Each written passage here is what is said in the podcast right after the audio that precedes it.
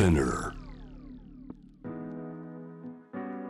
グローバーがお送りしています。J-Wave Sham the Planet 今夜はリモートでご登場です。武蔵大学社会学部教授で国際社会学や移民研究がご専門。アンジェロ・イッサン、え前回ご登場は東京オリンピックを自分はこういうところに注目しているというところでさあ閉会式も終えて東京オリンピック。アンジェロさんご覧になって、えーどういうところが印象に残りましたか？あの前回出演した時には、まあ、あのまだ開会式前のタイミングでしたよね。そうでしたその時にもそうですね。で、その時にやっぱりまああの一つ予想していたことがまあこのえー日本社会のダイバーシティ、えーというのをまああのアピールする場、えーになるはずだということですけど。まあ、あの本当に、えー実質的には、まあ、あの日本がこう多文化共生社会、えーに、まあ、向かっているということを、まあ、世界にアピールする場と、あのなりましたよね。あの特に開会式ではそれがすごく印象的でしたよね。で例えばこの多様なバックグラウンドを持つあの大坂なおみ、えー彼女がその聖火台で点火をする最も、まあ、名誉な役割にキャスティングされたわけですしであとあのすごく大事なポストですよねあの日本の選手団の旗手のあ一人としてあの八村塁選手つまり、まあ、いわゆるハーフである彼がまあ任命されるなど本当にこう多様性のアピールがまあ非常になんか明快だったというのがまずあの一つ、え気づいたことですね。アンジェラさんそれこそこういうあのものをじゃあ例えば人種とか生まれつきのものでけなされたりするとこれは人種差別でこれをはいやめようという時に、じゃあバックグラウンドこういう人種の人だからいいよねって称えられることも同じ問題じゃないかというような視点も出てきましたがこれアンジェロさんは多文化共生ずっとやってきて、えー今回のももちろん注目されてましたがどういうふうに伝わるといいなというふうにお感じになってます？えーとにかく、まあ、できるだけ、えー現実の,、まあ あのえー社会というか、ね、あの国のその現状と、まあこのえーせっかくオリンピックで世界に向けて、まあ、アピールした、えーこのイメージというのができるだけやっぱりこうあの一致する、まあ、そういうこう日本社会に近づけばいいなというのが、まああの理想ですよね。うん暮らしの中に、えーまあまあうんそうそうですね、つまりあの現時点ではおそらく、まあ、誰もが、まあ、うすうす分かってるわけですよね、つまり、まああのえー世界に向けてアピールされたあのダイバーシティ、えーえーの尊重、えーというものが、まあ、まだ、ね、あの100%本当にその、えー日常的に、まああのえーその尊重されているという、まあ、あの社会には程遠いということはですね。そこからあのまたプレーいろんなさアスリートの競技も始まりました。印象に残ったシーン注目していたものありましたよねアンジェラさんね選手たちもね。そうそうそうなんですよね、でだから、まあ、あのまさにねあの、グローバーさんがおっしゃった、まああのえーどういうふうにこう近づけていくかという意味で、えー僕が素晴らしいなと思ったのが、あのサッカーの女子代表ですよね、あのなでしこジャパン、えのあの選手たちが、あのまあ、決勝トーナメント1回戦で敗れたものの、でも、あのえー人種差別への抗議で、この片膝をつくアクションを取ったということが非常にもうあの、えーこれは世界的にももしかしたら日本のメディア以上に世界各国のメディア例えば僕がウォッチングしていたあのブラジル、え本国のメディアにおいてももうあの本当に大きく報じられたんですよねだからこれは本当にこう称賛、えしたいですよね。あのアメリカでのこの黒人差別をきっかけに人種差別に対する抗議を意味する、まあ、その行動として広まってきたのが、まあ、この、試合前に選手たちが、まあ、あの片膝をあのつくというそのポーズなわけですからね本当にこう、えーなんか日本の選手としては、えー珍しいなというふうに、まあ、あの本当にある意味びっくりしました。おここまでやってくれるんだ。あのそれこそアジアンヘイトアジア人への差別の問題というのも社会的に、えー大きくなってきましたがサッカーの中でもそういったものは、えー話題アンジェルさんご覧になってるとアスリートが話題にしたりというのはあるんですか？うん、あのーこれはあのーある意味、あの、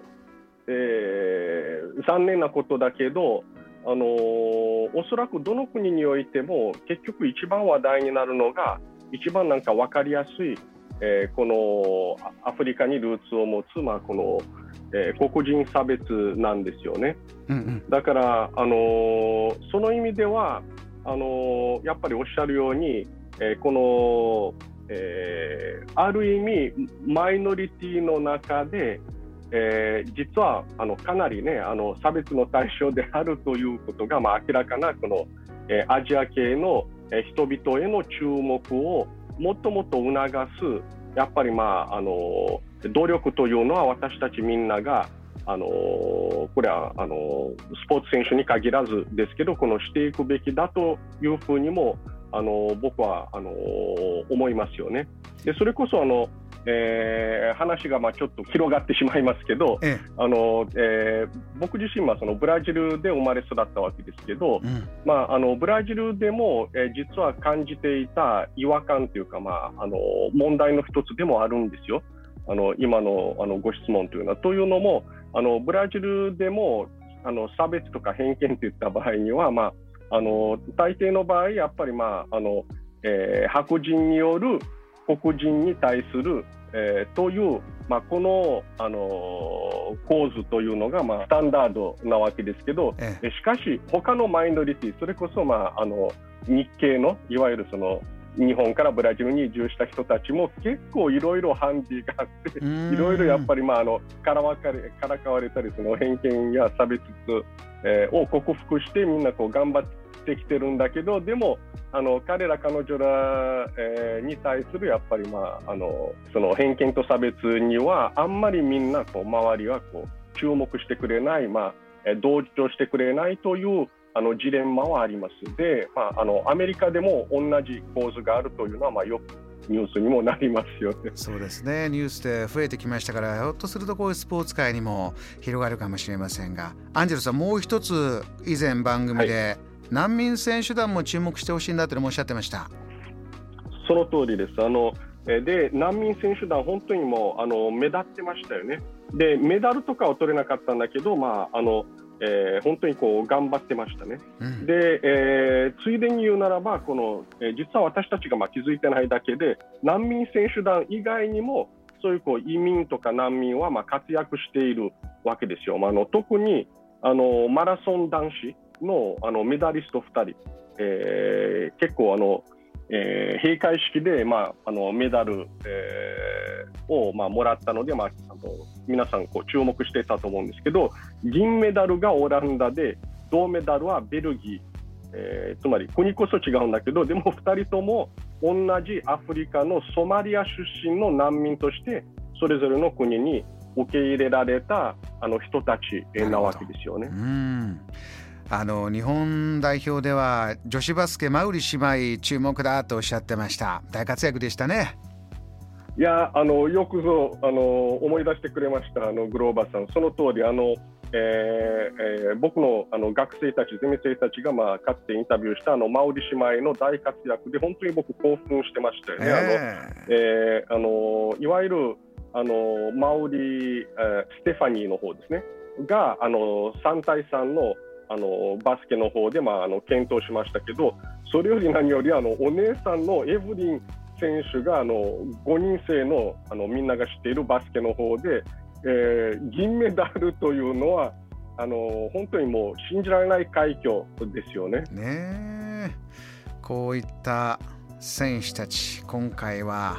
えー、ニュースでも続々とそれこそ若い選手が育ってきている中に、えー、いろんなストーリーもね、あのこういった状況でなければメディアももっと細かいストーリーも紹介しながら我々も物語も知れたんでしょうが。アンジェロさんその報道メディアのお話も伺いたいと思います。一つはやっぱりまあ僕がこう危惧していた通りあのテレビは全般的にこの日本人選手にばかりこう注目しすぎる、まあ、報道ぶりとこの番組放送の編成そのものその中継のあの編成そのものにこう終始してしまったというのはやっぱりちょっと残念なんですね。うん、でなぜ残念なのかといったらこれはあの、えー、日本選手団が他の国に行って戦うというオリンピックでなくて迎える側だったわけですね、今回。つまりその開催国、ホスト国だったからこそ本当はこの自国以外のいろんなやっぱりこの選手たちとかいろんなもっともっとこう、えいろんなドラマとストーリーがあったのでそれらにもっとこうしっかり目を向けてこう伝えてもらいたかったというのがあの僕としてはまあ一つこう注文になってしまうわけですよね。例えばこの、え各種目で、えー、金、銀、銅メダルを取ったその選手たちというのをもこのいわゆる他の国のメダリストたちをもっとこうきちんと、え報じる余地はあったのではないかというのがまず一つですね。これそれこそアンジェラさんはずっと見てて感じます？前回はねそれこそリオでしたけれどもこのテレビでいつかそうなればいいのになって思いながらずっとご覧になってきてますか？そうそうですよね、であと、まああのえー、どういう意味でしょうね、このどの国が、ね、一番たくさんメダルを取ったかということをこうしつこくしらあの比べるというのはこう、あまりこうオリンピックスピリットにマッチしているとは、まあ、思えないところもあるんですね。あのえー、例えばの作家のあの平野啓一郎さんというのがいるんですけど、彼は厳しくあのこういう批判をしてるんですねあの、開催国が思いっきり有利な状況下での大会で、コロナで非常に困難な状況で参加している国も多々あるのに、せめて日本のメダルラッシュなど、えー、というふうにこうはあのはしゃがないというふうにするとか、え、国別の順位の表示はしない、え、とか、そういう最低限の慎みさえないのか、え、というなんかこう、まあ、あのツイッターでこうそういうふうにこう書いていたわけですよね。でまあ、あの僕自身は、まあ、あのメダルランキングの作成とこう公表そのものに反対はしてないんですよ。えー、メダルラッシュなどの,、まあこの情報が、えー、どのようにこう解釈されたり利用されたり、まあ、どういう副作用があるの、あのあり得るのかという点はあのやはり僕たちはまあこう気をつけるべきだとあの思うんですよね。というのも、まあ、例えばあの、えー、こう考えていただきたいんですけどあのオリンピックの結局その国別であのメダルランキングというふうにした場合、え実は見事に、えー、経済力あのつまり GDP のトップというふうにこう奇妙に相関があることに皆様あのお気づきでしょうかつまりアメリカ、中国、日本なんかこう順番にピンときませんかね。そうこの辺りがやっぱりまあオリンピックという大会の,、まあ、あの特徴だと思うんですよね。あのえー、例えばあの僕が大好きなサッカー、えー、で言えば実は必ずしも GDP とかその国の経済力と相関していないというところが実はまあ そのサッカーの不思議なところというか、まあ、みんながまあ魅力だと言ったりするわけですね。つまりベルギーだのブラジルだのクロアチアだのなんかあのえー、経済とか GDP で目立たない国があのチャンピオンにその輝いたりするというのがやはりまあオリンピックとは違うなというそういう見方もしてましたこれ今回は、えー、選手たちの活躍に胸を弾ませる方も大勢いるで同時にこのずっと経緯を見てて IOC がねどういう組織でどういうものなのかそういったものも、いろいろ、今回ねそれこそ無観客で声援遅れなかった分先ほど、えー、作家の平野さんじゃないですけどツイッターでいろんなねその声援以外の言葉の応酬もたくさんありましたから、えー、選手が胸を痛めてしまう場面もあれば、えー、いろいろな問題今後考えなきゃいけないねというのもいろいろ出てきました。アンジェロさんはそういう、まあ、今回いろいろ、まあ、新しいこれがオリンピックの形にどうつながっていくのかというのも含めて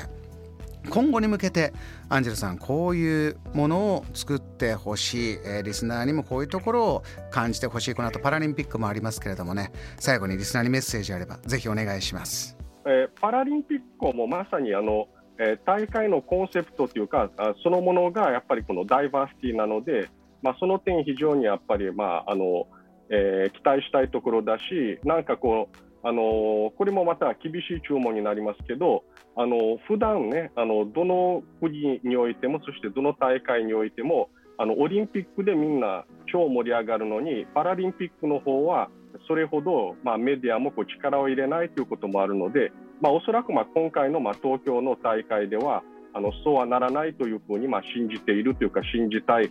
ところですよね。つまりあのオリンピックに注がれた同じレベルのまあ情熱がまあこのパラリンピックにも注がれることに、期待したいというのが一つですよね。でであとあのパラリンピックというのはまさにねあのいろいろなこのハンディを克服する選手たちが頑張る場なので例えばこのメディアの絡みで一つあの注文をこうしたいというのが今回のオリンピックでは実はあの副音声とかですねあの、えー、テレビの中継のその副音声というのがちょっとあのうまくこう活用されてないんですよね。あの例えばあのえー、一応ね、あの閉会式などはあの E テレで、手話放送とかあの目が目が不自由な方のためのこの音声解説というのも行っていたわけですけどじゃあこのパラリンピックであるからこそ、もっともっとそれをあの本格的にこの活用していいんではないかというふうにも思うしであとあの、日本に住む外国人、からすれば、彼らが抱えるハンディというのは言葉の壁なわけですから、それを考えると例えばあのオリンピックではあの NHK のテレビの方は副音声をちゃんとやってくれなかったでもインターネット版では英語のナレーションが聞けるというあのサービスが今回あの、えー、こう積極的に活用されていてあれは嬉しかったしありがたかったしこれをもうスタンダードにしてもらいたいですね。